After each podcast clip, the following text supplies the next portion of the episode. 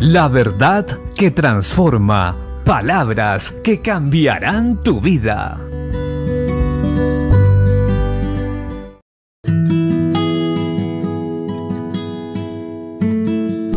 La Biblia dice en el libro de los Hechos capítulo 2, versos 1 y 2.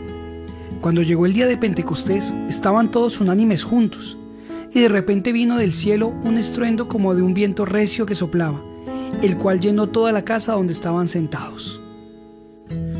Uno de los problemas actuales de la iglesia es que estamos divididos.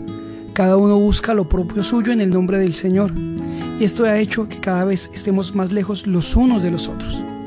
En este texto bíblico podemos ver algo totalmente diferente, que cuando todos buscamos la voluntad de Dios, terminamos en unidad y en el momento menos esperado, el Espíritu Santo viene y produce vida, restaura, sana y produce un avivamiento, una conversión masiva. En el tiempo en que los discípulos estaban unánimes y juntos, esperando y buscando la voluntad de Dios, el Espíritu Santo vino y los llenó a todos no dejó a unos por un lado o solo llenó a algunos. Él llenó a todos. El Espíritu Santo vino sobre todos los que estaban reunidos en el aposento alto, 120 personas, porque todas se unieron a buscar la voluntad de Dios para ellos. Y esto debe ser un ejemplo para nosotros hoy. Como iglesia debemos unirnos a buscar la voluntad de Dios. Dejemos de buscar nuestras propias visiones y de trabajar por nuestra denominación.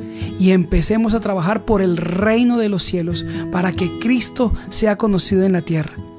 Cuando empecemos a hacer esto, hallaremos que estamos juntos y que el Espíritu Santo obrará de una manera sobrenatural, como nunca antes.